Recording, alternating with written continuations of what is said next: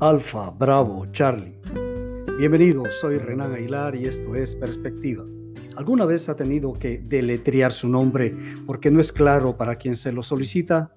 Mi nombre no es muy común fuera de mi país. Su nombre, por favor. Renan, respondo.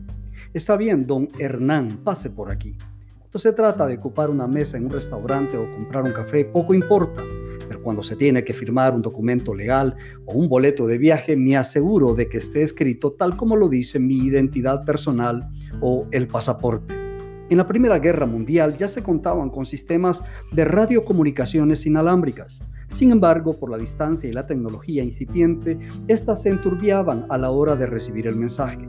Surgió entonces la necesidad de un lenguaje que aclarara los mensajes así como surgieron estas palabras que hemos escuchado en películas policíacas o de guerra, Alfa, Bravo, Charlie, que aclara la letra A de Alfa, B de Bravo, C de Charlie.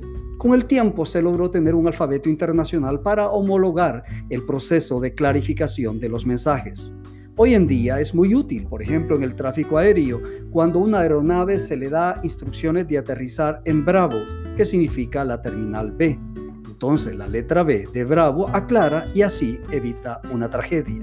En perspectiva, la Biblia nos dice en Hebreos 1 y verso 1 y 2, Dios, habiendo hablado muchas veces y de muchas maneras en otro tiempo a los padres por los profetas, en estos postreros días nos ha hablado por el Hijo, a quien constituyó heredero de todo y por quien asimismo hizo el universo.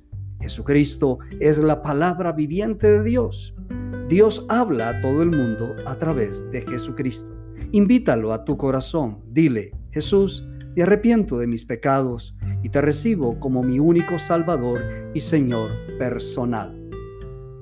Soy Renan Aguilar y esto fue Perspectiva